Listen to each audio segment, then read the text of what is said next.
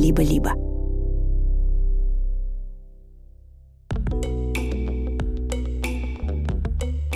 Привет, друзья! Это Дима Зицер и подкаст «Любить нельзя воспитывать» студии «Либо-либо». Мы снова вместе, и я снова отвечаю на вопросы мам и пап, бабушек и дедушек, мальчиков и девочек, учителей, на вопросы об отношениях с любимыми людьми. На этой неделе мы говорили о том, как единый учебник истории меняет жизнь школьников. Как уберечь дочь от детей, зараженных пропагандой. Что делать, если у мамы кончился ресурс? Любить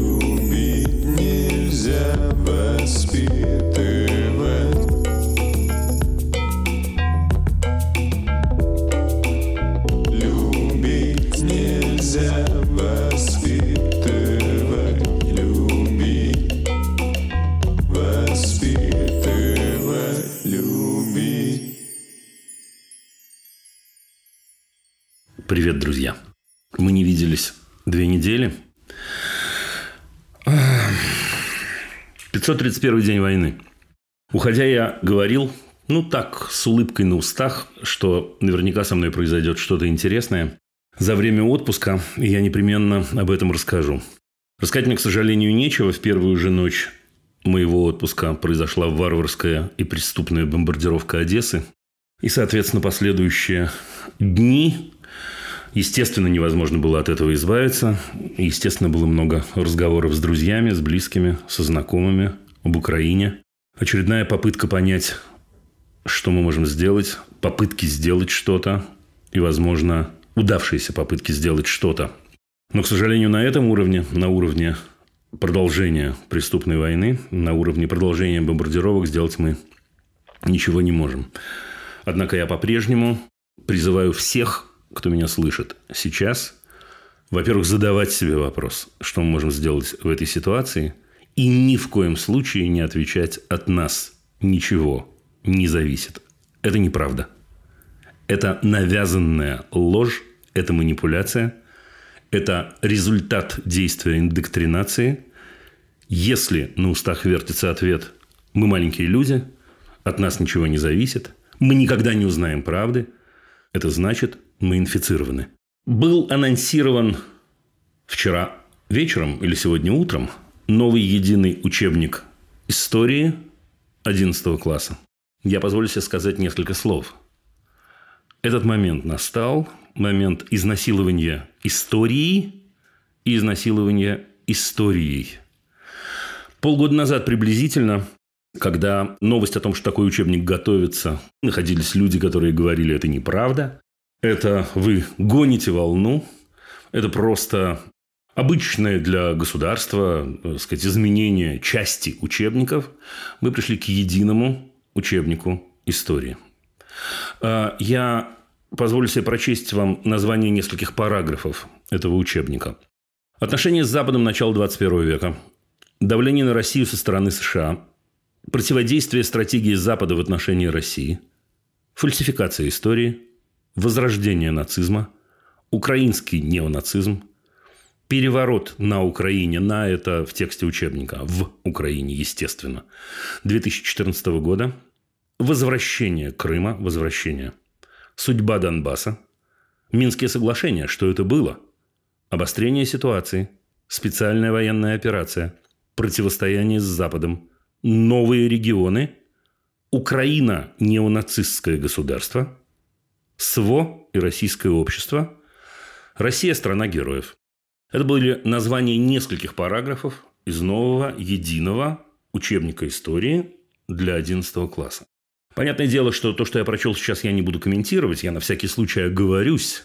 Речь идет об образовании. Это для тех, кто обычно говорит «Дима, заткнитесь, занимайтесь своей темой, политика не имеет никакого отношения к педагогике и образованию. Я обращаюсь к тем людям, которые так говорят и, возможно, так думают. И сейчас не имеет. Сейчас вы тоже ничего не понимаете. Сейчас вы тоже не видите связи между тем, что происходит, и тем, что происходит с вашими детьми. Я несколько раз задавал себе вопрос перед началом эфира, а что, собственно говоря, делать? Ну, вы же знаете, я стараюсь быть максимально практичным И сейчас тоже хочу быть максимально практичным. А что со всем этим делать? И вы знаете, я не знаю. Я не знаю.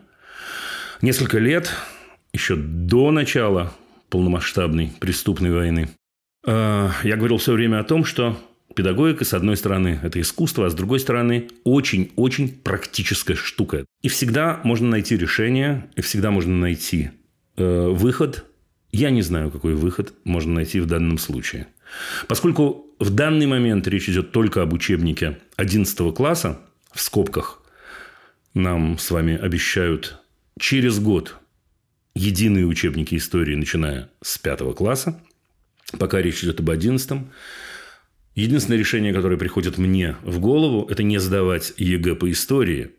Однако я хорошо понимаю, какой жуткий это совет для тех молодых людей, которые хотели бы связать свою жизнь с историей или политологией, или юриспруденцией, мне кажется. По-моему, нужно сдавать историю в этом случае. Тем не менее, вот если бы сейчас кто-то задал мне этот вопрос, я фантазирую, Дима, что же нам делать? Как охранить детей? Э, я бы сказал, что это один из вариантов.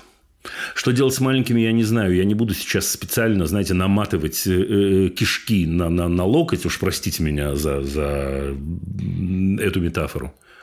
Но я действительно не знаю. Могу сказать одно. На данный момент закон об образовании России остается законом об образовании. По-прежнему существует возможность уходить на семейную форму обучения. По-прежнему, я абсолютно в этом уверен, будут, останутся и будут школы и учителя, которые самоотверженно будут выполнять свой профессиональный долг и не будут индоктринировать детей. Однако, к моему огромному сожалению, с каждым днем, если не с каждым мигом, ситуация усложняется и усложняется. Последнее, ребят, для этого вступления, и уж простите меня за невольный повтор. Я еще раз говорю, я говорю о чем-то, что болит у меня, поверьте, практически 24 часа в сутки и сжет меня изнутри практически 24 часа в сутки. Речь сейчас идет о спасении наших детей. Речь не идет о том, что мы можем переждать, подмигнуть, сказать, как-нибудь обойдется, не обойдется. Нужно принимать решение. Решение о переходе в другую школу, решение об уходе на семейную форму обучения, решение об образовании учебной группы. Не знаю, какие, вам виднее. Мы живем в ситуации войны – у нас нет не просто права, у нас нет шанса сделать вид, что мы живем в обычной системе координат. Ничего не поделаешь. Однако при этом я должен вам сказать, что я очень-очень рад вернуться. И очень-очень рад, что мы снова вместе. По традиции два слова о том, где мы можем увидеться в ближайшее время. 19-20 семинар для профессиональных педагогов в Риге. Не могу вас, к сожалению, уже туда пригласить, потому что там не осталось мест. Такие семинары будут повторяться, продолжаться. 15 сентября мы можем увидеться в Ереване. 17 сентября мы можем увидеться в Тбилиси. 20 сентября мы можем увидеться в Батуме. 20 э, 1 октября мы можем увидеться в городе Карлсруэ. 23 октября мы можем увидеться в славном городе Амстердаме. Не буду рассказывать дальше, будет много-много еще чего. Если вдруг вас интересует такое наше свидание, заходите на сайт zicerino.com, вы найдете там все необходимые ссылки.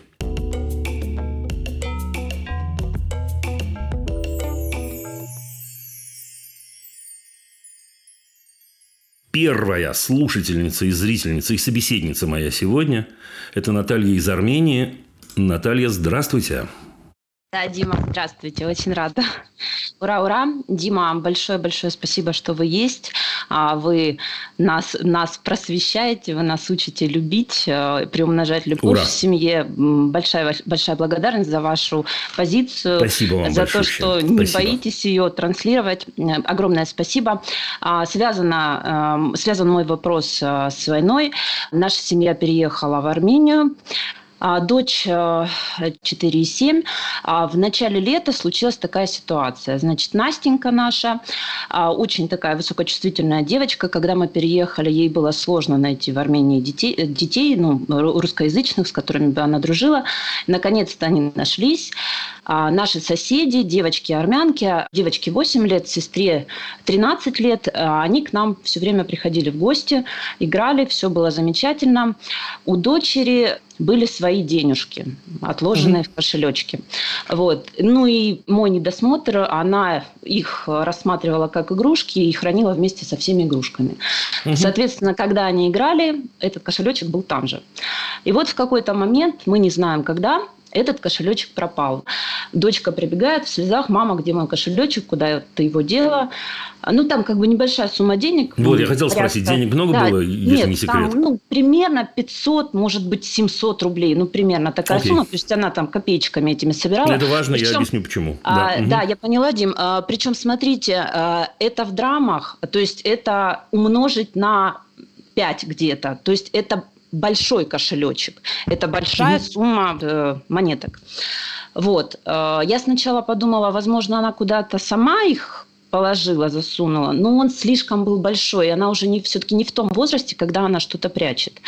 То есть это явно кто-то взял. Ну, как бы, конечно, первая мысль у меня возникла, но я ее не озвучила, я как бы заволновалась, потому что для меня как бы это мой триггер из детства, потому что я, когда была маленькая, у меня украли как-то мои деньги, и мои родители испугались, не стали как бы в этом разбираться, и получилось как-то это все на самотек. То есть я сама тоже так же отреагировала. Я не, не справилась как бы с этой ситуацией как взрослый. Я не поняла, как себя вести. И получилось, что я, ой, а где, ой, а что, давай искать. Она говорит, наверное, это папа с собой забрал. Мы позвонили угу. папе, папа сказал, нет, нет, я не брал. Вот. Ну и она сама догадывается и говорит, наверное, это мои подружки Маргарита там и Аня образования. А я говорю, ну, как бы мы не знаем, Настя, мы не видели, может быть, все-таки у тебя куда-то эти денежки пропали. Сама, честно скажу, я очень сильно, конечно, включилась, потому что мне стало очень обидно. Эти девочки, они, как, когда к нам приходили, мы все время старались их там угощать, все время привечать. Даже там, когда был, был день рождения, мы устраивали специально у себя отдельно день рождения, потому что, ну, как бы живут они не очень богато, и мы со своей стороны да, стараемся мне тоже как бы стало очень обидно. Но одним словом, я не справилась с собой в плане того, что я не нашла, что им сказать. И вообще, стоит ли что-то сказать. И получилось, угу. я это спустила на самотек. И очень я переживаю по этому поводу, потому что я понимаю, что я своему ребенку не показала, ну вот это как бы ее границы нарушили, это была ее вещь, ее как бы ее накопление. Согласен. И я не уверена вообще, она сейчас в таком возрасте, стоит ли мне это транслировать или не стоит, но мне кажется, все-таки стоит. А инструменты, как это сделать, я не нашла. Потом приехал муж, извините, сейчас договорю. Mm, да, муж конечно. приехал через месяц, и при Насте, получается, Настя была, и эти девочки, и он сказал, вот вы знаете, у нас такая ситуация неприятная случилась, у Насти пропал кошелечек с монетками, с деньгами. Угу. А на что Маргарита сразу сказала, нет, нет, это не мы, мы ничего не знаем. Ну и как бы и все. Вот на этом все закончилось. Ну, мне кажется, ситуация это, не Эта реплика меняет почти все, что я хотел сказать до этого. Я должен вам сказать. Простите. Ну ничего, ладно, простим вашего мужа. Слушайте, ну какой вопрос вы мне задаете? Я задаю вопрос, а, я понимаю, что эта ситуация может быть не единожды в нашей жизни, что это может вообще возникать. Э, как вообще стоит реагировать родителям на такие ситуации? Стоит ли что-то говорить, если ты кого-то подозреваешь? Что, ну, как бы за руку мы не поймали, и мы до, до, до конца не знаем. Верно.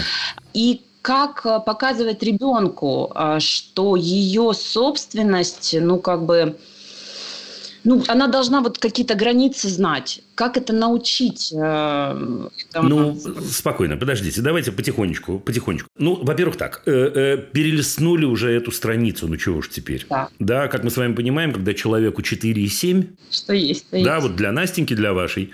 Для Настеньки, для вашей эти два месяца – это огромный срок, когда мы маленькие, время, естественно, устроено иначе. Угу. Я бы не возвращался к этому, как ни странно. Угу. Значит, это пункт номер один. Я бы технически поправил ситуацию, потому что вы говорите, что она должна уметь э, выставлять границы, это правда. Угу. Но как тут выставишь границы? Ну, девочки играли, может, взяли, может, не взяли. Сейчас да. мы про это поговорим, взяли или не взяли это, да? Э, но она, в общем, не могла ничего сделать, поэтому, поскольку речь идет о сумме в 500 рублей, то мне кажется, что можно снять ее напряжение тем, что, слушай, дружище, сейчас что-то произошло техническое, давай мы для начала вернем тебе эти 500 рублей. Мы, мама с папой, да, мы так и сделали, да, да. на себя. Угу. Уверен, уверен. Да, все. Ну и дальше, значит, как-то мы поймем, что мы как-то кошелек, может быть, отдельно кладем, может, он куда-то туда-сюда, пятый, десятый закатился и т.д. и т.п. Что касается девочек, это очень важный момент, вы это проговорили, браво, э, что э, если мы основываемся только на подозрениях, мы, в общем, сделать ничего не можем. Это чистая правда. Но, поскольку это девочки в два раза старше, одна в два, другая в три. Да, да. Мне кажется, вполне можно с этими девочками поговорить. Вот как девочка с девочкой, как тетенька с тетенькой. Угу да, и поговорить на следующую тему. Слушайте, девчонки, вы старшие, так круто, что вы э, с Настенькой играете и так далее. Знаете, у нее бывает такое, что иногда у нее какие-то вещи пропадают, она куда-то, может, засунет, может, не засунет. Да, слушайте, вы пообращайте, пожалуйста, на это внимание. Да, иногда, может, знаете, что-то в сумку... Попросить помощи, да, именно от них. Абсолютно. В сумку, может, случайно упала, ну, сумка, это, наверное, я перебираю, да, хотя не знаю, хотя не знаю. Да-да. Да, ну, просто, да, понаблюдайте, это прям круто, что вы здесь и так далее. Теперь смотрите, если они э, ни в чем не виноваты, вы их ни в чем не обвиняли. Угу. Если они имеют к этому отношение, вы даете им понять, что у вас есть подозрения, но вы не станете унижать их э, тем, что вы будете хватать их за руку, выводить на чистую воду, вести следствие и так далее, и так далее. Одновременно с этим вы даете им понять, что вы не отказываете им от дома, но вообще-то предупреждаете. Да что в эту игру да, да, в следующий раз вы играть не будете. Вот, собственно, и все. А э, вашу замечательную Настеньку на эту тему я бы и не трогал особо, честно говоря. Да, так что вот. А, вот смотрите, а, в Армении как бы немножко другой менталитет, у них вообще как бы довольно открыто они общаются, в плане заходят, ну, часто да. даже дети забегают без да. стука, и у них есть такая, э, такой момент, они забегают и часто э, бегут в мои шкафы, да, там в кухонные, начинают заглядывать, а что у вас тут есть? И я не особо понимаю, как, как мне правильно им объяснять так, чтобы их как бы не совсем обижать. А так и так и объяснять нормальными брат. словами. Разве обязательно обижать? У меня многолетняя жизнь в Израиле, у меня, так сказать, да, в, не в анамнезе, а я в определенном смысле я ментально продолжаю жить в Израиле, даже если я физически не нахожусь там, да, так что, ну, абсолютно моя страна. И там ментальность очень похожая на всю эту историю. Да, у меня там дети выросли э, мои.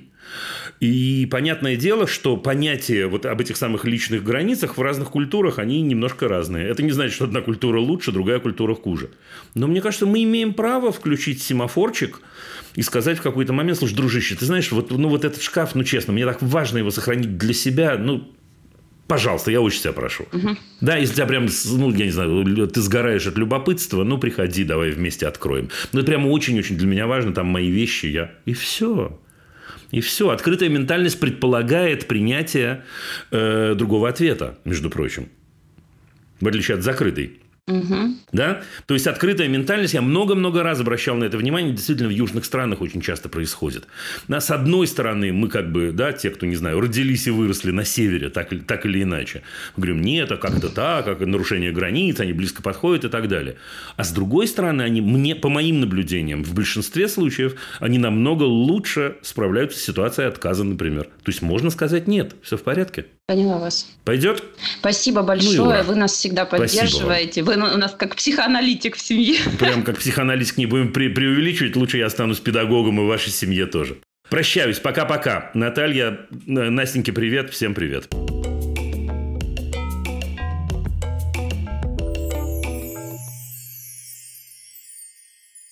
Москва на линии у нас. И Мария из нее. Здравствуйте, Мария. Здравствуйте, Дима. Здравствуйте, слушатели. Большое спасибо за возможность задать вопрос и за то, что, за все, что вы делаете вместе со своей командой. Вопрос спасибо. у меня по поводу моего сына. Зовут его Тимур. Ему сейчас два с половиной года. И он очень застенчивый парень. А, при виде взрослых он а, прячется за меня, а, не отвечает на вопрос, как его зовут. И меня это очень беспокоит ввиду того, что с сентября мы пойдем в детский сад. Мне необходимо его адаптировать на полный день к Новому году.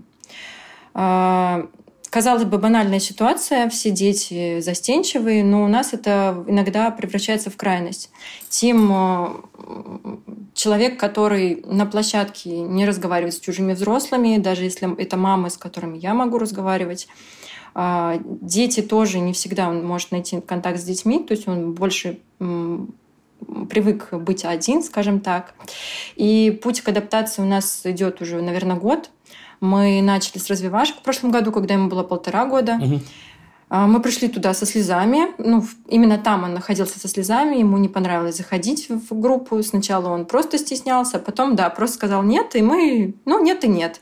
Потом, через какое-то время, мы попробовали еще раз с гимнастикой, куда он захотел пойти.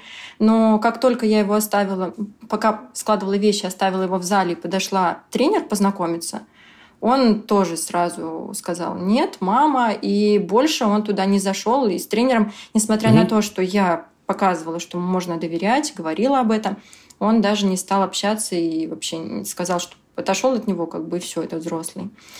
Плюс ко всему, он не может находиться в помещении, где музыка играет, если она громкая. Слушайте, а вот я задам вам странный вопрос, извините, я вас перебью, сейчас вы, сейчас, сейчас вы договорите. А вот историю с музыкой вы заметили в какой момент? А, с маленького детства. Ну, то есть, когда ему год где-то был, это вот год, а год и два, это уже прям стало критично, он плакать Так начинал. или иначе, это было до того, как он не стал идти на знакомство с разными людьми, да?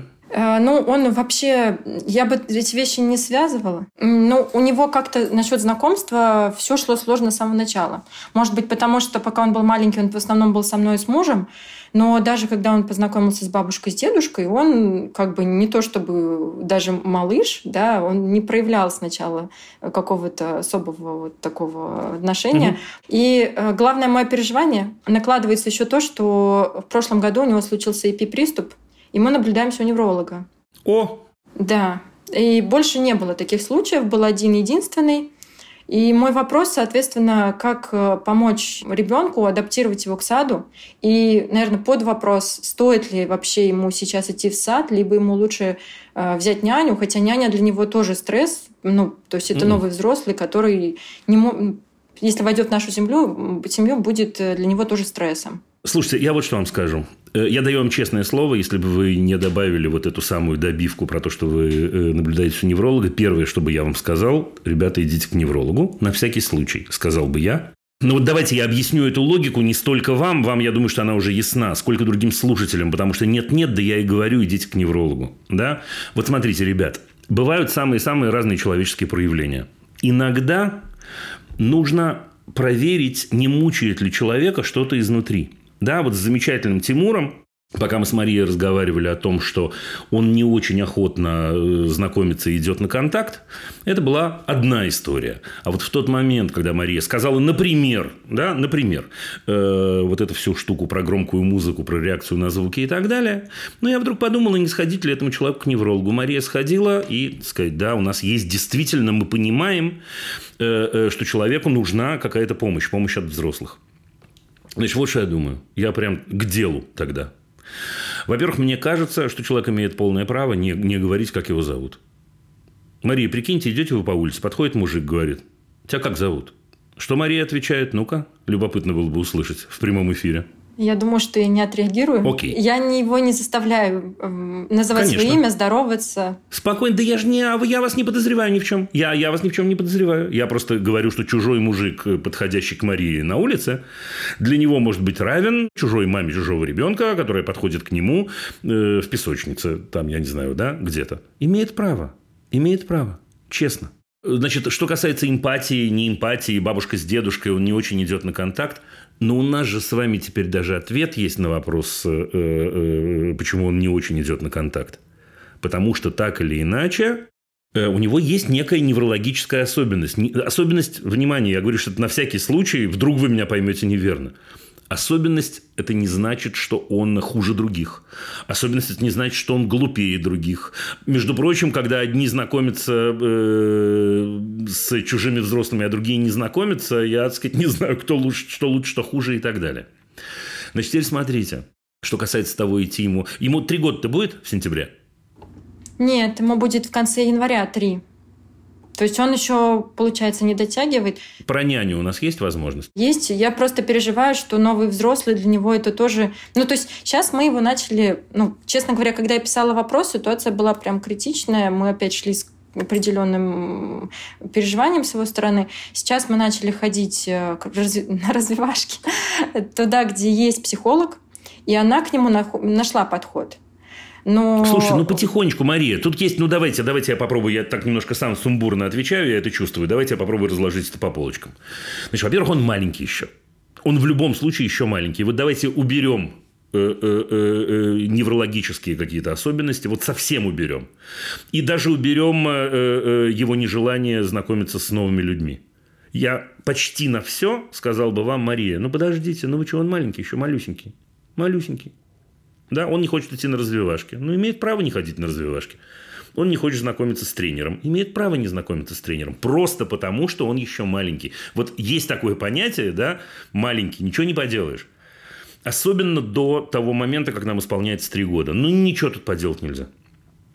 Значит, и э, э, даже если я убираю все вот то, что мы с вами наговорили, я бы вам, пожалуй, сказал, если у вас есть возможность сделать так, чтобы он не шел в детский сад в сентябре, Конечно, сделайте. Да? Теперь смотрите. Э, вы говорите, что это новый человек для него. Да, это для него новый человек. Поэтому вход этого человека должен быть очень-очень хорошо продуман и должен быть очень-очень постепенным. И понятное дело, что начинать нужно с того, что этот человек будет приходить к вам в гости, Мария, к вам, не к нему, к вам. Но понятное дело, что поскольку с самого начала этот человек приходит к вам в гости, он будет обращать внимание и на Тимура, конечно. Ровно настолько, насколько э, э, э, Тимур будет готов. Это же простая история, но вы же понимаете, да, как мы общаемся с маленькими детьми вообще-то. Да, у маленького ребенка там есть, например, какая-то штучка там в руке, да, я хочу ее посмотреть, честно, или хочу с ним поговорить на эту тему. Да, мы же не хватаем эту вещь, мы не говорим ему «дай посмотреть». Да, что мы делаем с вами? Мы протягиваем ладонь, которая остается возле меня, да, без вторжения в его пространство, и говорим, дашь посмотреть? И даем ему ровно столько времени, сколько ему или ей, конечно, нужно для того, чтобы адаптироваться к этой ситуации. Помня о том, что этот человек имеет право нам сказать «нет, не дам». Или вообще развернуться и уйти. То есть, я надеюсь, что вы найдете такую няню, которая вот это понимает.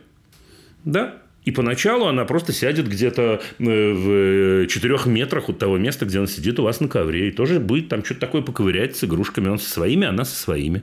Потом в какой-то момент, может, она катнет в его сторону паровозик и посмотрит, что будет. А потом он катнет паровозик в ее сторону. Это непростая история, но это история увлекательная. Ну и все. И это вот так вот. Шаг, шаг, шаг, шаг, шаг, шаг. Ничего не поделаешь. Маленький принц. Приручение лиса. Да-да-да. Поняла, спасибо. А с садиком, получается, после трех попробовать? Или нам лучше на А зачем? Угу. А за... чего вообще? Слушайте, я скажу вам еще одну правду. Э, э, вы так немножко не обижайтесь. Но вы немножко жертва теории раннего развития. Ну, в смысле, не вы, а ваш ребенок. Подумаешь, он в два с половиной года не ходит в развивашки. Господи, боже мой. Так не ходит. Ну, в четыре пойдет. Ну, ей-богу. А куда мы опаздываем-то? Да нет, у нас проблемы в этом нет. Просто я думала, что это поможет ему адаптироваться к саду. Ну, судя по всему, наоборот. Он же нам всеми, Тимур-то нам что с вами? Всеми силами э, э, дает понять, что нет, мама, мама мне не помогает это адаптироваться абсолютно. Я чувствую себя с этим не очень хорошо. Я в этом смысле, это не то, что я над вами смеюсь, я наоборот хочу вас успокоить совершенно искренне. Ничего никуда он не опоздает. Вот эта вся теория социализации – Социализация – это что такое? Это умение построить контакт. Мы все начинаем с разных точек, мы все по-разному устроены. Для него умение построить контакт с этой потенциальной няней – это, возможно, целая школа жизни будет. В то время как для, для другого, не знаю, просто поиграть с Петькой, я не знаю, погнаться за Олькой, это вот и есть та самая социализация. Нет, нет, нет, не переживайте на эту тему, я даю вам честное слово, вот честное-причестное – да? Потому что у нас с вами еще раз, вот я на всякий случай еще раз это говорю, у нас есть несколько факторов. У нас есть, с одной стороны, некие неврологические особенности, которые мы с вами знаем, да, поскольку нам доктор про это сказал. И у нас есть, возможно, черты характера какие-то, помимо этого. Как мне правильно найти эту няню? То есть, какие вопросы мне надо ей задать, хотя бы один, который мне поможет понять, что это она, потому что тут особенность, и тут вопрос, надо ли об этом ну, как-то говорить, ну, либо как-то проверять ее, грубо говоря, чтобы у нее было психологическое образование. Психологическое образование тут совершенно ни при чем. Иногда, поверьте мне, грамотная женщина, ну сейчас уже нет безграмотных женщин, но в моем детстве были еще, например, да, безграмотная женщина из глухой деревни окажется лучше любого психолога. Так бывает, и педагога. Нет-нет, надо понаблюдать. Надо понаблюдать надо... Э, э, я не могу, вот не могу дать вам ответ на этот вопрос. Не могу дать вам ответ на этот вопрос. Потому что даже если вы спросите у нее все возможные рекомендации, чем она э, занималась до этого, вы не можете этого знать. Ну, в смысле, вы не можете для начала знать, правда это или нет. Да, а во-вторых, мы, вы, вы не можете знать, ну, мы все мастера разговаривать, да, естественно. Поэтому знакомиться, поэтому я еще раз говорю, это длинное знакомство, длинное, особенно в вашем случае – да, и кофе вы с ней попили, чайку, да, и поболтали о том о сём, и сравнили взгляды на жизнь, между прочим, и посмотрели, как она с ребенком, и так далее, и так далее. Я сейчас скажу вещь непопулярную, которую я, мне кажется, в этой программе никогда не говорил. Но если вы э, э, контактируете с незнакомым человеком, который становится няней, и которую попала не по рекомендациям ваших личных знакомых, вот ей-богу, я рекомендую камеру – Сейчас меня проклянут несколько слушателей, я точно это знаю. Я доверяю людям, я доверяю людям, ребята. Да, но в этот момент, еще раз, наш самый близкий человек, если мы говорим про два с половиной года, он еще не очень разговаривает даже. И ситуация сложная, и ситуация, в которой действительно, но он уже столкнулся с некоторыми сложностями. Если есть такая возможность, вы, вы знаете, что это стоит копейки, правда? Речь не, не, не да о у нас деньгах. есть. Ну, это же как обычная камера. Ну, там да? для видеоняни. Которые говорят, ну нет, не хочу, имею право быть интровертом, говорит нам Тимур. Нет ни одной причины, ну как бы силой его толкать в это самое общение. Нет. Ну, я думаю, так, прямо уверен в этом. Спасибо большое. Ну все, конец, закончили. Спасибо вам огромное. Удачи вам, Мария, не волнуйтесь, честное слово, не волнуйтесь и не торопитесь, умоляю вас, некуда торопиться, ну честное-причестное. Спасибо, до свидания.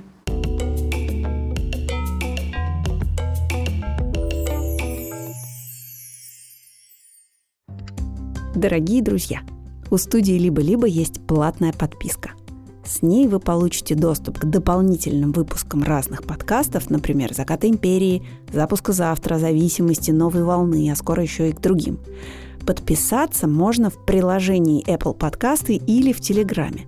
А еще только для наших подписчиков мы выпускаем подкаст «Студия». В нем мы рассказываем, как мы живем и работаем. Подписка – это самый простой способ нас поддержать. Все ссылки в описании выпуска. Спасибо, что слушаете.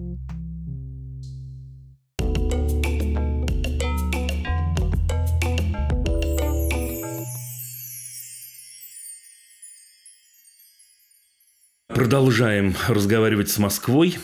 Здравствуйте, Егор. Добрый вечер, Дима. Привет, привет. Спасибо за возможность э, пообщаться, задать вопрос. Да рад буду с вами пообщаться. У меня вопрос, наверное, такого немножко общего характера. Я хорошо знаком с тем, что вы делаете, э, постоянно вас слушаю. И э, у меня сын, ему три с половиной года. Вот. И за последние пару месяцев, когда я вас слушаю, я очень сильно изменился. Ну вот, потому что откликается Ура. то, что вы говорите. И э, происходит следующее, как бы со мной, что я, давайте так, вокруг правил, которые мы создаем, э, общаясь с ребенком, да, то есть э, э, начиная от правил безопасности, да, когда мы говорим не выезжай на проезжую часть, где машина, да, когда он на велосипеде едет, критичные правила обеспечения безопасности ребенка и правила условно какого-то социального взаимодействия.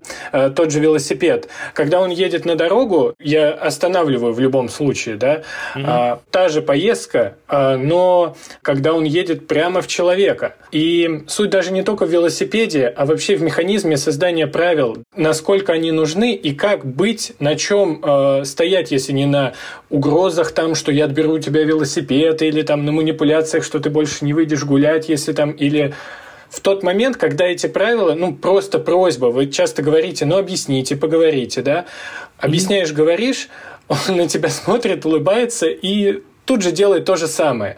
Давайте примерчик какой-нибудь конкретный про, про вашего замечательного ребенка. Вот с велосипедом это отличный пример. Это постоянно это реальный происходит. пример, да? Да, он постоянно прямиком в человека въезжает, и как бы он еще, главное, едет, у него звоночек, он звенит, отойдите, отойдите, а иногда даже этого не делает, просто вот в человека и все. И, конечно, я из раза в раз просто объясняю, что э, есть правила дорожного движения, что нельзя наезжать на людей, и э, им больно, и так далее но это как будто бы не работает. Так же, как mm-hmm. и не работает в каких-то других обстоятельствах, когда там условно он любит залезать на стол во время еды, там, да, вот, ну, mm-hmm. нужно ли вообще сейчас беспокоиться и как-то его вписать в какую-то социальную норму, да, что на стол не залезают, в людей не въезжают, или я должен взять на себя ответственность, защитить людей вокруг и создать ему, условно, сферу, в которой он будет свободно сейчас вот э, делать все, а я как бы условно бегу рядом с ним, э,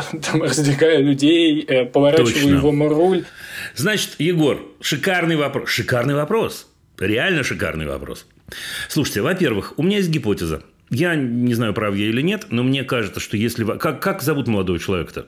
Паша. Мне кажется, что если Паша, э, значит, э, с упорством достойным лучшего применения э, вам перечит поведенчески, значит, происходит моя любимая история, а именно он хочет добиться от вас какой-то эмоции. Ну, типа вы заводитесь или как-то реагируете, или раньше реаги- реагировали два месяца назад, вот до нашей с вами прекрасной встречи, не знаю, да? Значит, его это как-то, ну, возбуждает, я, в прямом смысле слова, с точки зрения нервной системы, да, так сказать, психического строя. Ему прикольно. Папа, значит, так реагирует и так далее. Даже если папа потихонечку перестает так реагировать, ну, его все еще заносит. Это первое. Это не отвечает еще на ваш вопрос, но я считаю необходимым это сказать. Значит, чем менее эмоционально вы будете на это реагировать, вот это начало ответа, тем больше шансов на успех у вас. Если моя гипотеза верна, я могу ошибаться, но вообще-то я не вижу других причин просто. Значит, это штука номер один. То есть, максимум убирать эмоции. Второе. Вы дали ответ на, на свой вопрос, на мой взгляд. Ничего не поделаешь, если у нас такая модель, то бежать рядом, идти рядом. Идти рядом быть, и быть готовым остановить, физически остановить. Вот сейчас начинается тонкая грань. Вы меня помучите, если, если, если я буду невнятен. Вы имеете полное право сказать «нет». Внимание, новость в рамках гуманистического подхода. Да, права нет, а когда тебе, ну, я говорю нет, и оно не работает. Например. Вы часто говорите, ну, условно, ну, надо подобрать тембр, подобрать интонацию, да. Ну, не могу же ему сказать там «нет», да. Нет, вы не можете сказать ему нет, но, но приведите пример еще один конкретный. Ну вот смотрите, нет с велосипедом, например. Да та же самая ситуация с велосипедом. Отлично. В ситуации с велосипедом папа Егор в тот момент, когда возникает опасность для него или для другого человека, берет руль рукой, Да, да. останавливает велосипед и очень спокойно, максимально безэмоционально говорит, нет, дружище, я не могу тебе позволить этого сделать. Ты в опасности, этот человек в опасности. Все. Из этого не следует, что в следующий раз это не повторится. Нет, То есть я не нет. должен думать о том, как в этот момент ему объяснить. Скорее всего, уже въехал. Он, скорее всего, Паша, я думаю, что Паша умный человек. В три с половиной года вы столько раз ему это повторили, судя по всему, что он это уже понял, честно. Он это делает не потому, что он не понимает. Да, вот мы взрослые. Вспомните, как вы были маленьким. Правда же вы сталкивались с ситуацией, когда кто-то из взрослых говорил непременную фразу «Сколько раз тебе можно говорить?» Правда? Да. Вот вспомните, как вы себя чувствовали, как мы себя чувствуем. Блин, Ну, хватит уже об этом говорить. Я это да-да-да. столько раз слышал. Это не имеет никакого отношения к нашему пониманию. Вы там, не знаю, шалили, в кавычках или без кавычек, не потому, что вы не понимали, не потому, что вам про это не говорили. Потому что у вас были другие мотивы. У Паши другие мотивы, он это слышал. Кончайте его пилить. Понятно. Да, и в этот момент еще раз в ситуации, которую вы много раз обсуждали, особенно в ситуации, когда есть другой человек, и вы иногда тоже, вы можете сказать нет, просто нет, значит нет, физическое нет. Окей? Это можно использовать условно на все ситуации, когда мы создаем те или иные э, правила поведения ребенка, и когда он Вот ну, вы с правилами нарушает. меня Нельзя- немного пугаете, потому что правила, правила, правила это более сложная штука. Э, В каком смысле? Я вас побаиваюсь немного, я скажу вам, э, значит, в каком смысле. Э, Но это же не то, что правило, что мы не въезжаем в другого человека, правда? Ну, какое-то странное правило. Это не правило, мы не въезжаем другого человека, не принято. Ну, так как-то, я не знаю, люди договорились, мне это неудобно, ему это неудобно. Ну, глупо называть это правилом. Это не то, что правило, что мы не залезаем на стол. Ну, нет такого правила. Ну, перестаньте. Ну что, вы на стол никогда не залезали? Ну, бывает, да. Особенно Ну, после знаю, вечера, после работы, да, что еще остается делать, как не залезть на стол? А ну как не залезть на стол? Да, значит, теперь смотрите. Поэтому не преувеличивайте. Бывает же ситуация, когда проще поржать, извините. И если Паша я залез на стол, если опять-таки это не повторяющаяся какая-то история, ну, Паша залез на стол, и папа Егор сказал, ой, ничего себе, ты хочешь там, не знаю, что лучше видеть маму там или что-то, ой, ха-ха-ха, я тебя там здесь пощекочу, здесь, значит, за ушком почешу, все, ситуация снята, без вот этого всего надрыва. А Я понимаю, ну, правильно, сказать, что нет, ну, просто ребенок сейчас не готов к тому, чтобы его вот э, куда-то, ну вот, э, вот, ну я не знаю, какое другое слово, кроме правил, да, правила поведения в социуме, что там э, за столом не это, что не залезают на стол, что условно ходят в туалет не в гостиной, а условно там, потому что у нас и такие бывают ситуации. Мама пошли в туалет, мама не хочет идти, ребенок, э, тогда я схожу здесь. И вместо, Ну, вы ну, каждым своим, самому не, не, не то, что каждым словом, Егор, каждым звуком своим вы подтверждаете мою изначальную гипотезу, что он действительно эмоционально вас эксплуатирует, деточка. Но он не сам этому научился, мама с папой имели к этому отношение. Мне не кажется, еще раз, что с человеком трех с половиной лет нужно выводить все, приводить к э, э, э, своду правил, понимаете, к домострою там какому-то вашему личному. Мне так не кажется. Я вам скажу, для меня, но это, это личный сейчас будет личный ответ. Мне кажется, что в три с половиной года работать нужно над тем, что такое границы. Границы мои и границы другого. То есть мне кажется, что вот эта вся э, история, которую мы с вами обсуждаем, она рождается в первую очередь, когда появляется другой человек. Ну вот я въезжаю в другого человека, окей, я защищаю в этот момент тебя и его. Понимаете, какая штука? Не преувеличивайте, короче говоря, не преувеличивайте. В три с половиной года можно человека дрессировать, но не стоит. Не стоит намного ценнее, если он понимает, окей, есть граница, за которую папа меня не пустит, не потому что меня папа не любит, или я его раздражаю, Потому что там есть для меня какая-то опасность или какая-то опасность для другого человека. Но мой веселый папа Егор может себе позволить и мне позволить. Иногда и посмеяться, иногда и на стол залезть. Господи. Еще раз, еще один маячок. Как только вы перестанете эмоционально реагировать на его залезание на стол, не будет залезать на стол. Это неудобно. Он проверит вас несколько раз, но он не будет. Это, это уйдет из системы, ну честно. Да, понятно. Действуйте. Спасибо. Пока. Я желаю вам удачи.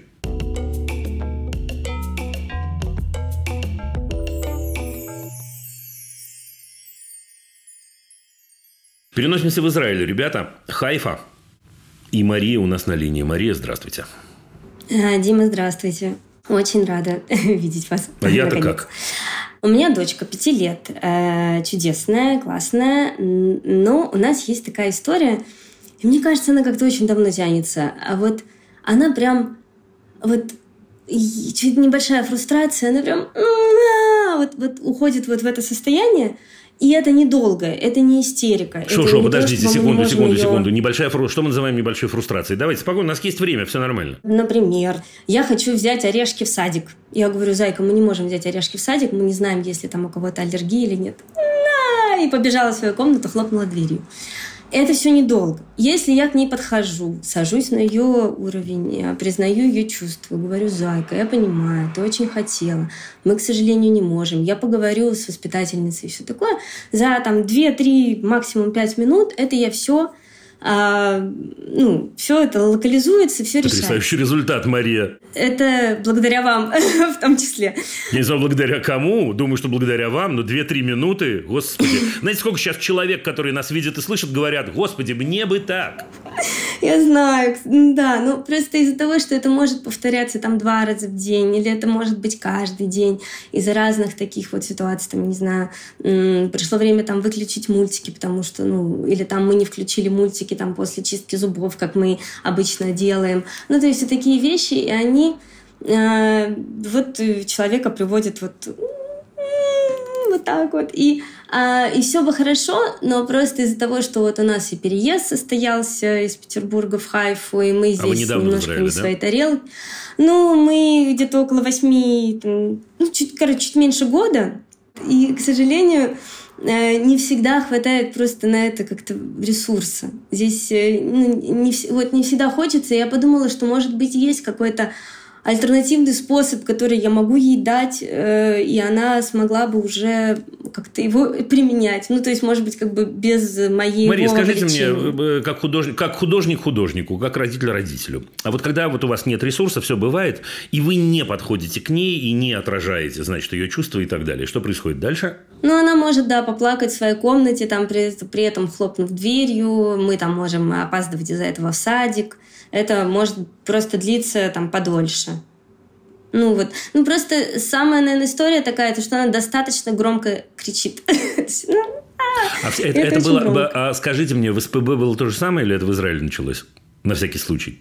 Не, она, она всегда была достаточно эмоциональной девочкой, и могли быть такие штуки у нее там тоже. Ну, то есть это какая-то история, особенно, например, если она утомлена, вот ей очень сложно справляться.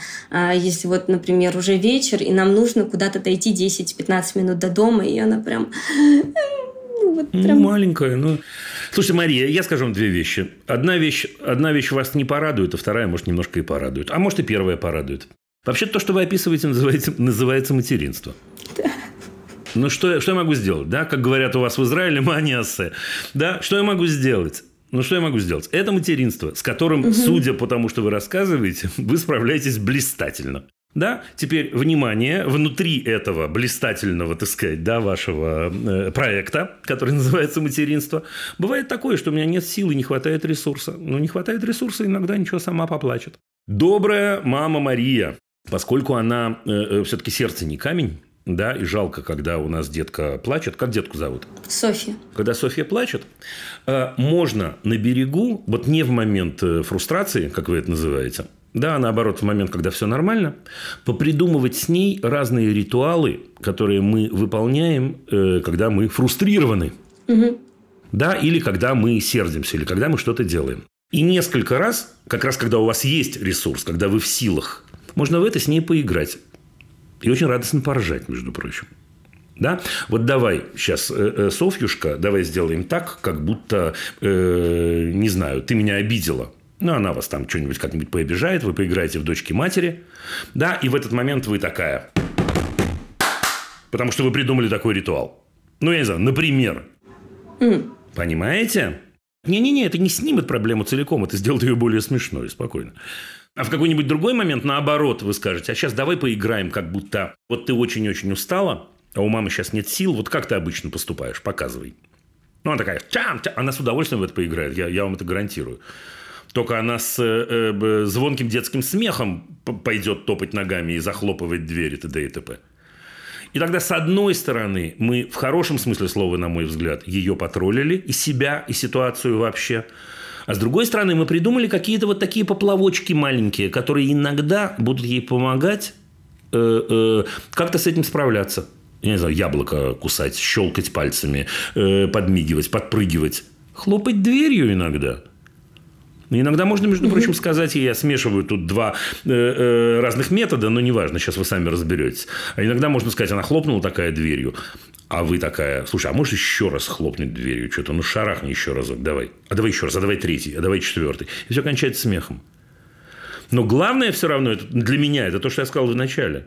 Вы имеете право устать, ничего страшного. Ну, окей, но она ну, всплакнет, я не знаю, полторы минуты. Дим, это не получается немножко как вот троллинг? Ой, а давай ты еще там э, хлопнешь ну. вот дверью, а мы посмотрим. Или там, а давай там, я не знаю, покажу тебе, как ты плачешь. Или вот, например. Нет, э, это, не, это обидно, вот если это вы нельзя. показываете ей. Ага. Нет, это, это не то, это, это плохой троллинг. Если вы, потому что если вы показываете ей, как она плачет, вы ее как бы передразниваете. Это ее скорее добавляет раздражение ей. Да. Нет, нет, не внутри, снаружи. Угу. Не когда она обижена говорить, а что ты плакса-вакса гуталин. Не-не-не-не-не-не. Это ужасно обидно. Да? Нет. Наоборот, мы играем, вы же играете с ней просто так. Да, бывает же, правда? Угу. Просто мы играем в куклы, в дочки матери, в доктора, я не знаю, во что там играют. Да, да, да, они. Или угу. у вас в семье. Да? Окей, внутри этого поиграть в это, внутри этого хлопнуть дверью, внутри этого хлопнуть еще раз, внутри этого понять, что я в этот момент чувствую, внутри этого заменить хлопанье дверью хлопками руками, например. Просто подсобрать ей эти средства, подсобрать ей это, чтобы с одной стороны она могла посмотреть на это со стороны и немножко над этим посмеяться. В этом смысле троллинг я сказал. Да? Ни в коем случае не внутри, конечно. А с другой стороны, у нее может появиться дополнительные какие-то инструменты. Но Мария, ей-богу, вот я выслушал всю вашу историю, я возвращаюсь к первому пункту. Ну, окей, ну вот так, ну вот такое. Мы просто знаете, знаете, что еще мне важно добавить? Вы про это не спрашивали, но я скажу. Но мы же с вами еще помним, что у нее же тоже есть то, что называется иммиграционный шок.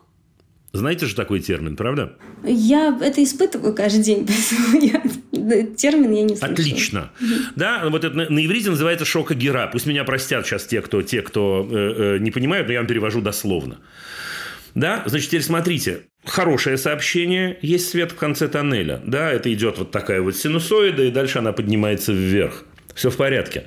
Но мы иногда забываем про то, что с детьми-то происходит то же самое. Ну, конечно, они к нам намного больше привязаны, и, конечно, они поэтому демонстрируют это переживание, ну, как переживание более легкое. Но вообще-то нет. И вообще-то иногда, Мария, так хочется поныть. Ну, прям так хочется. Ну, поной, доченька, господи. Ну, поной, ну, я ну, лишний раз тебя пожалею, поглажу и так далее. Еще одну вещь, кстати, я скажу. Раз уж что-то я с вами разболтался, но ничего не поделаешь.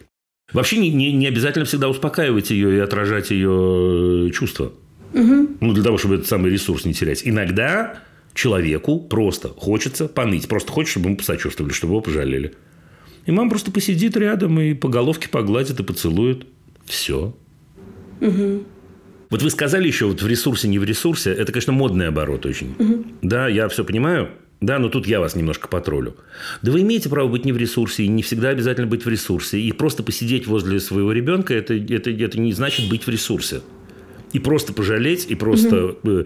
посочувствовать, и просто погладить по голове, и просто уйти в другую комнату. Это же не то, что родительство же не так устроено, как будто мы с вами мешок, э, извините, с дерьмом в гору э, тащим. И постоянно нужен ресурс, постоянный ресурс, постоянно... Да это вообще не так. Да это вообще не так. Слушайте, любимый человек вот так устроен, он растет, она переживает, я переживаю, мы переживаем какие-то вещи вместе. Ну да, ну вот так, нет, вы не обязаны. В кайф вы же, я полагаю, вы отражаете ей всю эту историю, потому что вам в кайф, вам самой интересно, вы точно про себя что-то понимаете в этот момент. И она про себя. Иногда бывает, я устала. Mm-hmm. Ну, конечно, бывает. Ну, окей, она маленькая, она от вас зависит, она, э, вы ее любите, вы ее должны поддерживать, как мама, вы ей должны помогать, все правильно. Но это не значит, что постоянно, так сказать, Соня что-то сказала, Мария, так сказать, отдает честь и говорит, да, дочь угу. моя, я здесь. Да, ну, ну спокойно, спокойно. Окей. Ну, вот такое вот. Спасибо. Да? Да, да. Все, гулять в Бахайские сады. Пока-пока. Тут рядом. Спасибо. Всего вам доброго, до свидания. Пока, всего, всего хорошего.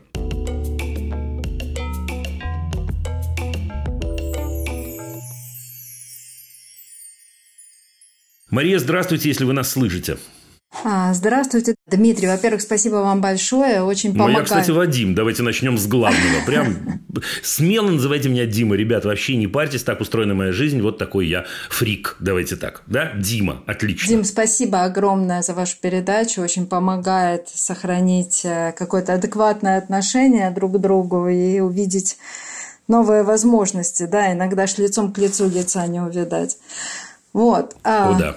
Поэтому наша ситуация – вопрос. Значит, э, после начала войны в связи с разными обстоятельствами, в том числе потому, что мы против э, военных действий войны, мы переехали сначала в Ереван, и теперь вот в марте этого года в Дюссельдорф, Германию.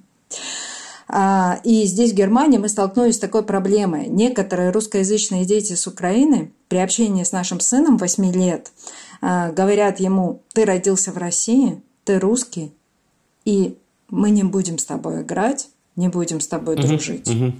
Мы всячески понимаем ситуацию, позицию этих детей, из-за чего это происходит, э, как мы ни в коем случае там не обвиняем ничего, но мы не понимаем, как э, нам быть в этой ситуации, тем более, что э, русскоязычных детей с Украины в Германии сейчас много, сын тянется к ним, он хочет с ними общаться, потому что еще не понимает немецкий и немецкоговорящих детей, и, а тем более в школе. В школе тоже есть большое сообщество.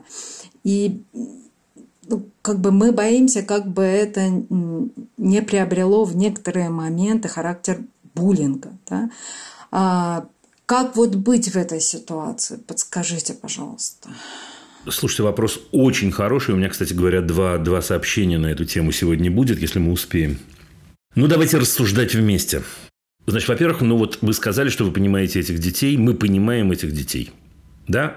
Это не имеет, их отношения не имеет никакого отношения к вашему мальчику личного, правда? Мы это понимаем. Конечно, конечно. А ваш сын это понимает? Нет, ему это очень сложно. То есть э, мы ему пытаемся это объяснить, что это не связано с ним никак, никоим образом. Но когда дети, а тем более как бы дети уже давно переехавшие сюда, допустим, угу. с Украины, они, у них есть, допустим, какая-то компания уже друг с другом, да, и они, как вы раньше говорили в своих передачах, они держатся друг друга, да, им это важно, Конечно.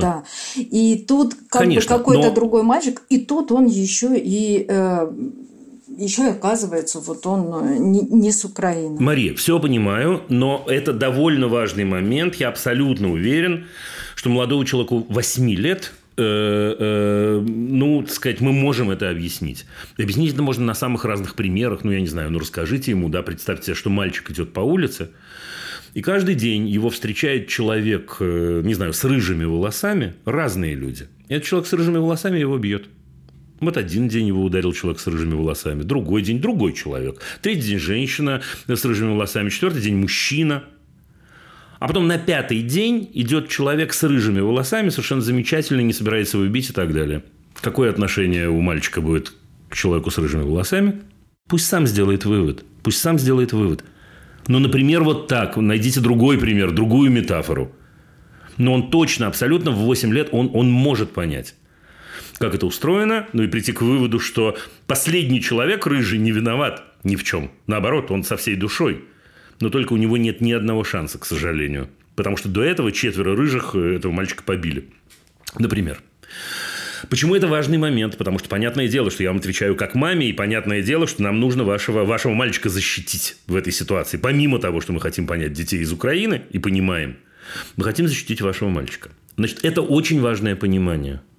И вот вы говорите, вообще это сложная ситуация, кстати, это важно. Я не хотел бы, чтобы из того, что я говорю, сложилось впечатление, что я думаю, что это ничего не стоит. Это вообще ничего не стоит. Это очень сложная ситуация. И должен вам, в принципе, сказать, это подонки, развязавшие войну, на самом деле, сделали так, что она в первую очередь проходится по нашим детям. В мелком, в большом, в крупном, и кипит все внутри от этого. Так что эта ситуация совсем-совсем непростая. Но нужно сделать так, чтобы он это понял. И, соответственно, нужно сделать так, дальше продолжаю я свою метафору про рыжего человека, которого побили, да, а как рыжему человеку с этим мальчиком подружиться? Никак, запастись терпением и ждать, что в какой-то момент этот мальчик сам э, э, поймет, что в нем нет опасности. И чем больше этот, ну, опять рыжий, не знаю, что вдруг мне в голову пришла эта идея, извините. Чем больше он к нему будет лезть, тем меньше у него шансов. Теперь Правда же в Дюссельдорфе в его классе есть не только дети из Украины. Ну, но русскоязычные фактически только украинцы. То есть, э, и так как он не знает немецкий. А я не спросил про русскоязычных. Я не спросил про русскоязычных. А, да, конечно. Я спросил в принципе. Да, да, да разные. Отлично. Значит, ситуация вообще ни разу не простая. Но это значит, что его ну, так сказать, объектом его интереса, нужно настроить его так, чтобы объектом его интереса стали дети немецкие, немецкоязычные. Потому что там, на самом деле, контакт возможен намного быстрее. Ничего тут нельзя поделать. И в этот момент у нас вступит мама в это. И мама э, э, на своем, наверное, плохом еще немецком языке. Тем не менее, попробует задружиться с какой-то другой мамой э, немецкоязычный. И в какой-то момент, э, может, позовет кого-то в гости. Это сложная ситуация, Мария, сложная, сложная. Больше на свете я хотел бы достать из кармана инструмент, который позволит ему друж... сдружиться с украинскими детьми. Я верю, что так и будет. В смысле, он сдружится. Но я при этом понимаю, что нужно от этого, от этого сейчас его уберечь. Почему еще его нужно от этого уберечь? Ну, потому что ситуация эмоционально супер сильно за- за- заряжена и мы не знаем, что транслируется этим детям дома. И я уверен, что мы с вами поймем, даже если транслируется не играй с русскими детьми. Ну, что поделаешь, да? Ну, радоваться мы не будем по этому поводу. Поэтому мне кажется, что нужно настраивать его на других детей. Просто настраивать его на, на дружбу, на знакомство, на контакт с другими детьми. Даже при том, что я согласен с вами, дети из Украины – это более естественный круг для него. Ну, что тут говорить? Ну, конечно, да. Это не все. Мне кажется, что вам нужно бы поговорить с э, училкой. Я, еще раз, я хорошо понимаю, что у вас есть, наверное, языковая трудность. Ну, так, может, возьмите подружку кого-то, или, может, у вас есть знакомые, которые в Германии давно. Поговорите.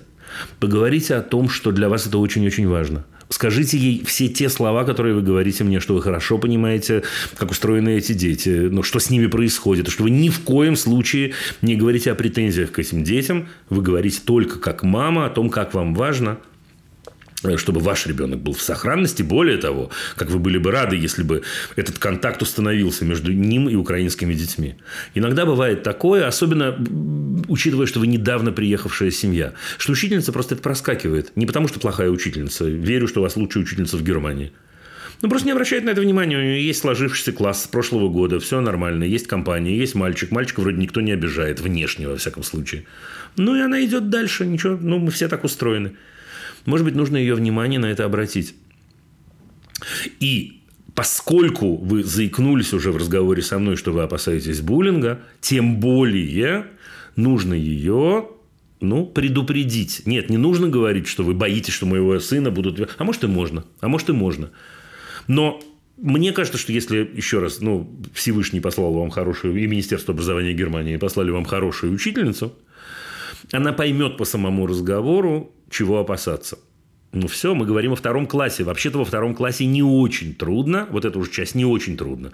Не очень трудно сделать один тренинг, другой тренинг и об Украине, и об отношениях, и о том, как мы переносим иногда свой гнев с мамы на игрушечного мишку, да, или на другого человека усложняем. Я думаю, что вот так. Хорошо, спасибо большое, потому что мы с другой стороны, мы боимся поднимать тему буллинга, чтобы не ухудшить ситуацию, да, и потому а что вы не поднимаете мы, тему буллинга? Мы очень э, и к людям, к этим, и к родителям э, со многими общаемся уже, вот, поэтому нам крайне не хотелось бы каким-то образом ухудшить. Да-да-да, но подождите, Мария, насколько я понимаю, речь не идет сейчас о ситуации буллинга, правда? Речь пока, идет об опасениях, что она может да, возникнуть. Да. Отлично, поэтому не надо, не, не буди лих, пока оно тихо, не надо совершенно произносить эти слова. Мне кажется, что если вы решите идти Э, э, к учительнице разговаривать с ней нужно об адаптации вашего сына, а, а вовсе не о том, что другие дети, так сказать, э, должны его обижать или даже могут его обижать. Нет, нет, нет. И обязательно, обязательно добавлять все вот эти вот слова, которые вы сказали мне, о том, что вы их понимаете, о том, что вы понимаете, что с ними происходит. Слушайте, а вот вы сейчас в финальной части нашего разговора сказали, что вы общаетесь с родителями. С родителями этих детей вы тоже общаетесь? С некоторыми, да. Ну, это же уже школа началась, и там за пределами школы, да. когда мы там встречаемся, встречаем, ждем там или еще что-то, конечно, мы пытаемся устанавливать э, какой-то контакт и пытаться с ними э, взаимодействовать.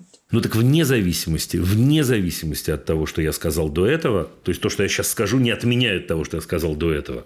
Но мне кажется, если есть у вас возможность тусоваться с э, одной-двумя семьями, это вообще-то может решить проблему. Обязательно так, чтобы они узнали о том, что вы думаете, э, о ваших взглядах, о том, как вы на это смотрите. Но также бывает, чего там, я расскажу вам как э, э, папа просто. Да, а тем более, как мама, вы наверняка это знаете, что иногда круто после школы, не знаю, две мамы с двумя детьми, просто с мамами это чаще, чаще бывает. Пошли кофейку попили, полялякали, дети что такое поиграли. Ну, вот такое же еще бывает. Да, хорошо, спасибо большое. Просто это такой прям вопрос Ах, очень. Давайте тогда, знаете что? Давайте еще раз повторим тогда на всякий случай.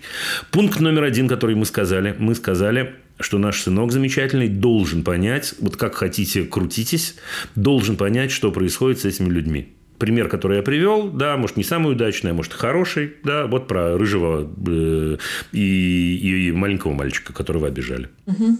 Да? История номер два. Мне кажется, что было бы здорово в этой ситуации помочь ему настроиться уж во всяком случае не только на русскоязычных детей. Разными способами. Иногда можно ему помочь, подружившись заодно с э, немецкоязычными мамами. Третье, сказал я, Мне кажется, было бы в любом случае здорово сходить к учительнице и поделиться вашими опасениями, ни в коем случае не опасениями относительно украинских детей, а опасениями относительно интеграции вашего сына. Прямо вот словами, еще раз повторять я их не буду. Угу. И, наконец, последнее, что мы сказали, если у вас получится э, или получается находить личный контакт с мамами этих детей, это блистательное решение проблемы может быть, потому что в ту секунду, когда у него появится один друг – или тем более два друга, на уровне второго класса это кольцо прорвется, конечно. Хорошо, огромное, огромное вам спасибо. Да. Спасибо вам большущее. Я желаю вам удачи.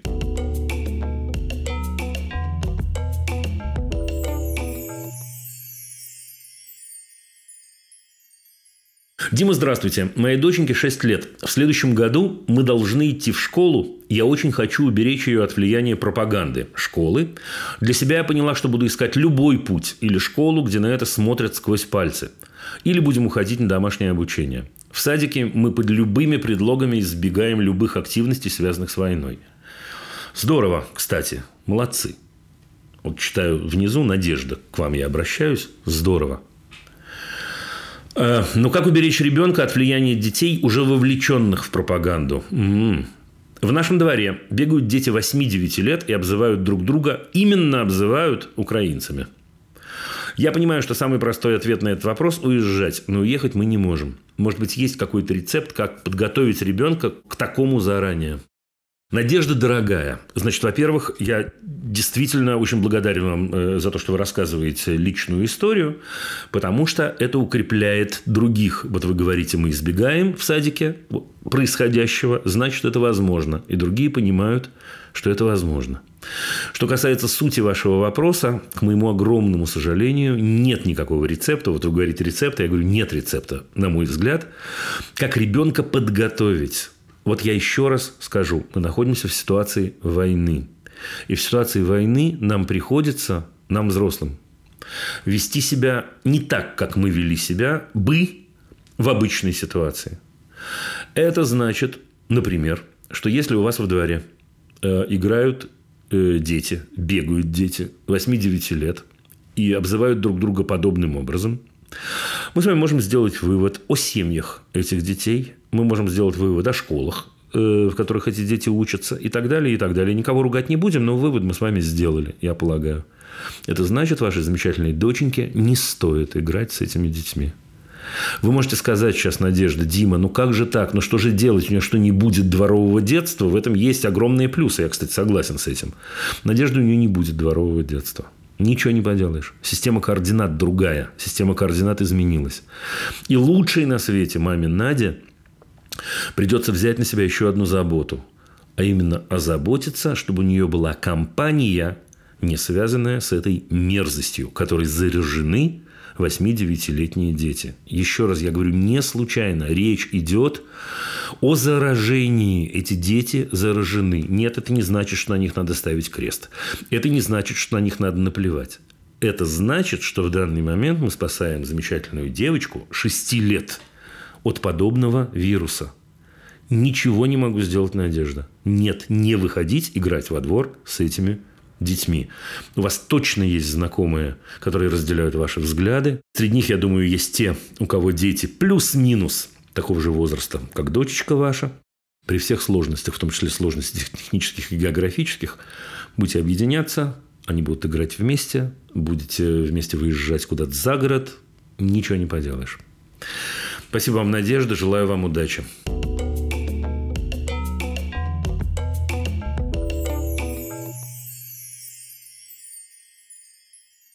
Дима, здравствуйте. Мы из Питера. Правда, я 20 лет жила в Мариуполе. Да и каждый год мы туда ездили к моей маме всей семьей. Дочка с рождения проводила там каждое лето. Там жили все мои друзья. В апреле прошлого года я смогла забрать маму.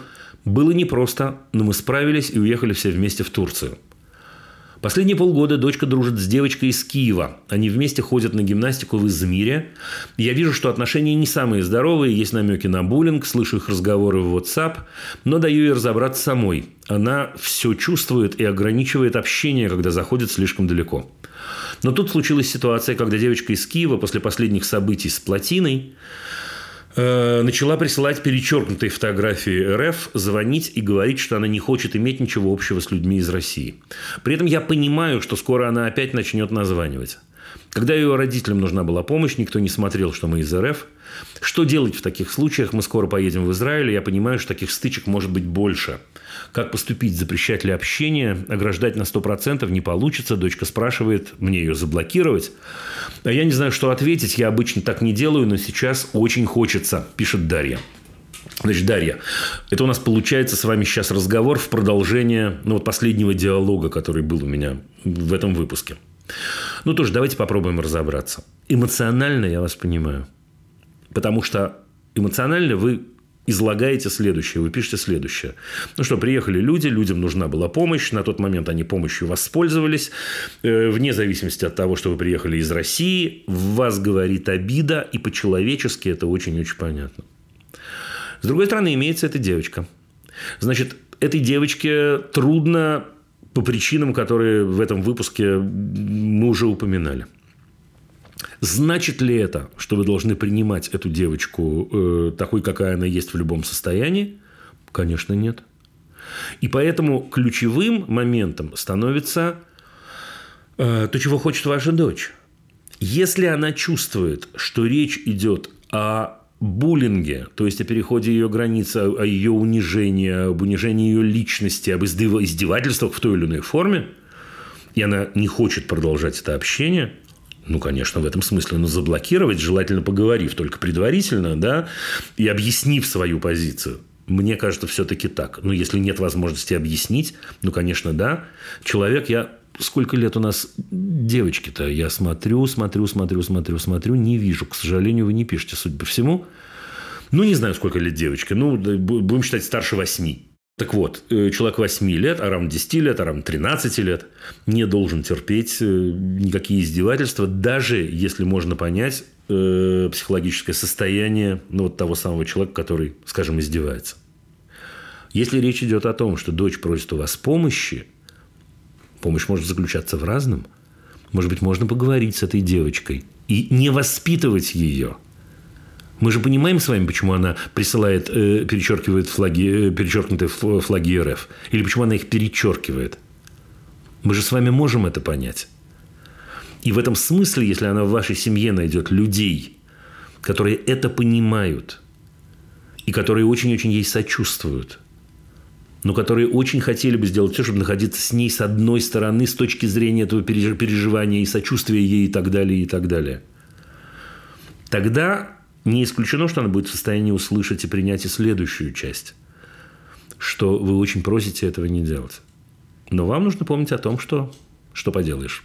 У нее может не хватить на это сил, и она может продолжать это делать. Еще раз последняя строчка. Нет, ваша дочь не обязана терпеть никакие издевательства. Еще раз на всякий случай, Дарья, я бы разделил эту ситуацию и личную обиду.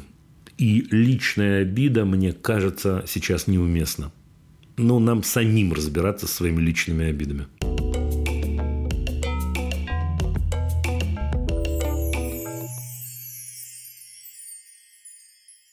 Здравствуйте, у нас четверо детей, двоим младшим дочкам по 12 лет. Есть любимые бабушка и дедушка, которые сравнивают их при встрече, просят петь, читать стихи. Ох, я люблю все. Показывать дневники с самого детства. Как не обижая дедушку, прекратить это безобразие и не допускать в будущем. Мягко объяснили им свое видение и последствия, говорили с детьми. Боюсь, чтобы это не разрушило их отношения. Спасибо, Татьяна. Татьяна, вот ровно об этом поговорите с дедушкой. Это разрушит их отношения. Но разговаривать про это надо не с детьми. Это безобразие. Вот все слова, которые вы написали, я со всеми словами я согласен. Слушайте, я ни в коем случае не призываю вас портить отношения с бабушкой и дедушкой. Ни в коем случае. Но вообще-то основная родительская функция – это защищать собственных детей. И для девочек в 12 лет ситуация, когда бабушка с дедушкой их сравнивает, говорить, требует петь, читать стихи и показывать дневник, ситуация близкая к унижению.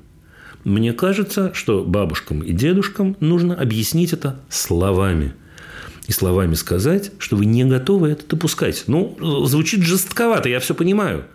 Слушайте, ну жестковато, действительно, это, это жестковато. Да, ничего не могу поделать. Ну, я думаю, что я ответил. Я, честно, это не то, что я, так сказать, отмазываюсь, но мне кажется, что это, собственно, это и есть правда.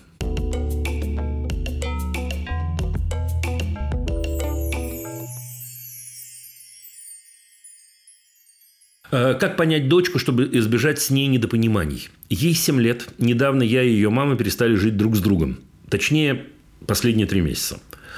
Мы, я и дочка, просто обожаем друг друга, могу это подтвердить. Но каждый раз, когда я на выходные беру ее к себе, именно в этот момент она просто выплескивает всю ненависть на меня, которая, как я предполагаю, не связана напрямую со мной. Ну, может и да, я не знаю. Это может длиться на протяжении многих часов. Когда это происходит, она и я просто счастливы. Ну, наверное, не это происходит, когда вы вместе, да? Ну, не знаю, читаю как есть. Ей очень комфортно у нас дома. Зачастую она даже не хочет ничего э, предпринимать. Мы просто остаемся дома и дурачимся тут. Я ей ни в чем не отказываю. Она может наде- э, делать у меня все, что ей в голову придет. Шапку наденет. ТП у нас пройдено. Тут нет подобных правил. Но все равно даже тут у нее могут быть ни с того ни с сего претензии ко мне. И тут без разницы, что я скажу, я виноват. Э, Я не то чтобы не ругаюсь, я, я даже тихо и спокойно пытаюсь говорить. Но она думает, что я к ней недружелюбно обращаюсь, не ту мимику использовал, почему у меня нет именно той еды, которую она сейчас хочет. И э, потом нужно извиниться. Я, конечно, извиняюсь. Э, Но она говорит, ты не искренне извиняешься. Но тут, в общем, до бесконечности можно уйти. Поэтому мой изначальный вопрос – как понять дочку, чтобы избежать с ней недопонимания? Анди. Извините, не знаю, куда ставится ударение в вашем имени.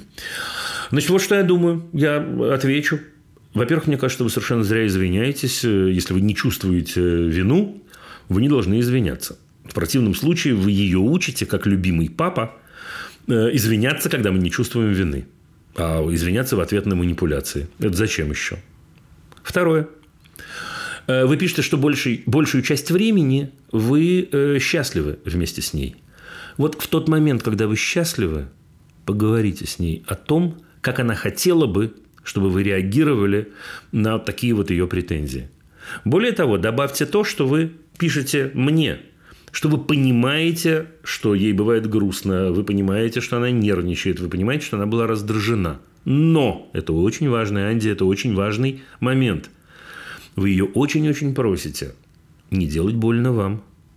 И поскольку вы ее папа, который ее обожает, вы готовы сделать все, что угодно, чтобы помочь ей. Пусть она скажет, какая помощь ей нужна. Перебросьте этот мяч на ее половину поля. Это будет очень-очень здорово и очень терапевтично, извините за выражение, если она сможет отрефлексировать всю вот эту историю. Правда, я уверен, что ей это очень-очень поможет.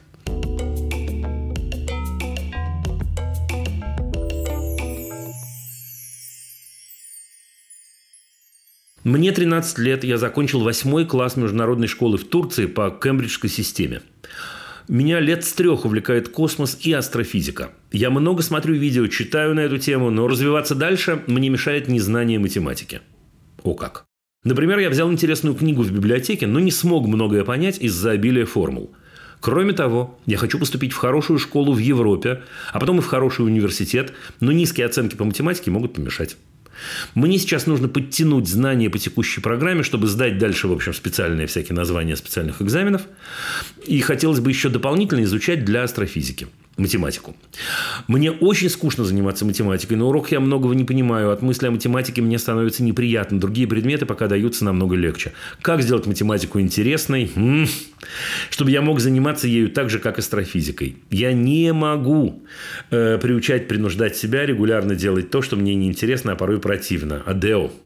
Слушайте, дорогой Адео, это вопрос, может, по адресу, а может, не по адресу. Я объясню. Когда мне было 13 лет, я относился к математике вот так же, как вы относитесь к математике. Э, Положение усложнялось тем, что я совершенно не собирался заниматься астрофизикой, а собирался заниматься театром и литературой, чем я в результате и стал заниматься. Поэтому я так и не понимал, зачем э, математика может быть мне нужна. И представьте себе, когда я вырос и стал уже совсем взрослым, и стал директором школы, я увидел детей самых разных, которые с восторгом бежали на уроки математики. Более того, я знавал нескольких учителей математики, к которым все на уроке бежали с таким восторгом. И я понял, что у меня украли математику. То ли я сам у себя украл, то ли учителя у меня украли. И я начал ходить на уроки. И вы знаете, я втянулся. Вот я постепенно втянулся. Нет, нет, я не закончил э, э, 11 классов по математике. Если бы мне сегодня пришлось писать какой-то экзамен, я бы абсолютно точно ничего не написал, не сдал бы ничего. Но я вдруг понял, меня зацепило, что математика может так или иначе помочь мне понять мир вокруг меня и меня самого. Это я к чему? Это я к тому, что если, это, если бы эта мысль пришла мне в голову в 13 лет, я думаю, что я начал бы что-то предпринимать. Что можно предпринимать? Во-первых, я думаю, почти уверен, что ваши родители будут рады вам помочь. Мне кажется, что если с их помощью вы сможете найти учителя, который мог бы с вами позаниматься математикой просто так, вот просто как наукой или предметом, который помогает понять самого себя и мир вокруг себя, мне кажется, это будет очень-очень здорово, потому что вам нужно, ну вот, знаете, чтобы этот крючок вас зацепил в первую очередь. Второе. Мне кажется, вот я сейчас вступаю на тонкий-тонкий лед, потому что я в этом ничего не понимаю. Но мне кажется, я угадываю, в чем может быть э, необходимость изучения математики для последующего изучения астрофизики. И поскольку вы этого не понимаете, имеете право не понимать, я тоже не то, что понимаю, я чувствую, я бы на вашем месте пошел к преподавателю, с которым вы занимаетесь. Ну вот космосом, астрофизикой. Я не знаю, как у вас это устроено, вы не пишете, к сожалению. И как следует поговорил бы с ним на эту тему. То есть поговорил бы с каким-то человеком, который эту связь уже обнаружил. Понимаете, какая штука? Я думаю, что человек мог бы вам помочь. Третье. Я надеюсь, что у вас хороший учитель математики. То есть, может, вам скучновато, но надеюсь, что учитель хороший. Я бы на вашем месте третьим шагом пошел бы говорить с вашим учителем математики в вашей школе и сказал бы честно, Слушайте, я собираюсь изучать космос и астрофизику. Я увлечен этим с детства, с трех лет пишете вы. Это вызывает огромное уважение, кстати, огромный интерес к вам. Я не до конца понимаю, зачем мне нужна математика, но я очень хотел бы понять. И очень хотел бы увлечься. Я был бы очень вам благодарен, если вы помогли мне сделать это. Помогли увлечься, помогли понять вот эту самую связку. Как-то так. Я желаю вам удачи, Адео. Я абсолютно уверен, абсолютно, что если вы э, уже сейчас знаете, какой профессией вы будете заниматься, и уже сейчас понимаете, еще не до конца понимая зачем, но понимаете, что для этой профессии вам нужна математика, абсолютно точно вы найдете способ зацепиться вот как вот этим самым крючком. Ну вот и все. Вопросы можно присылать через Google форму в описании выпуска. Это был подкаст «Любить нельзя воспитывать». Над выпуском работали редакторки Настя Якубовская и Саша Малинина, продюсеры Рита Берденникова и Паша Боровков, звукорежиссер Паша Цуриков, композитор Дима Мидборн.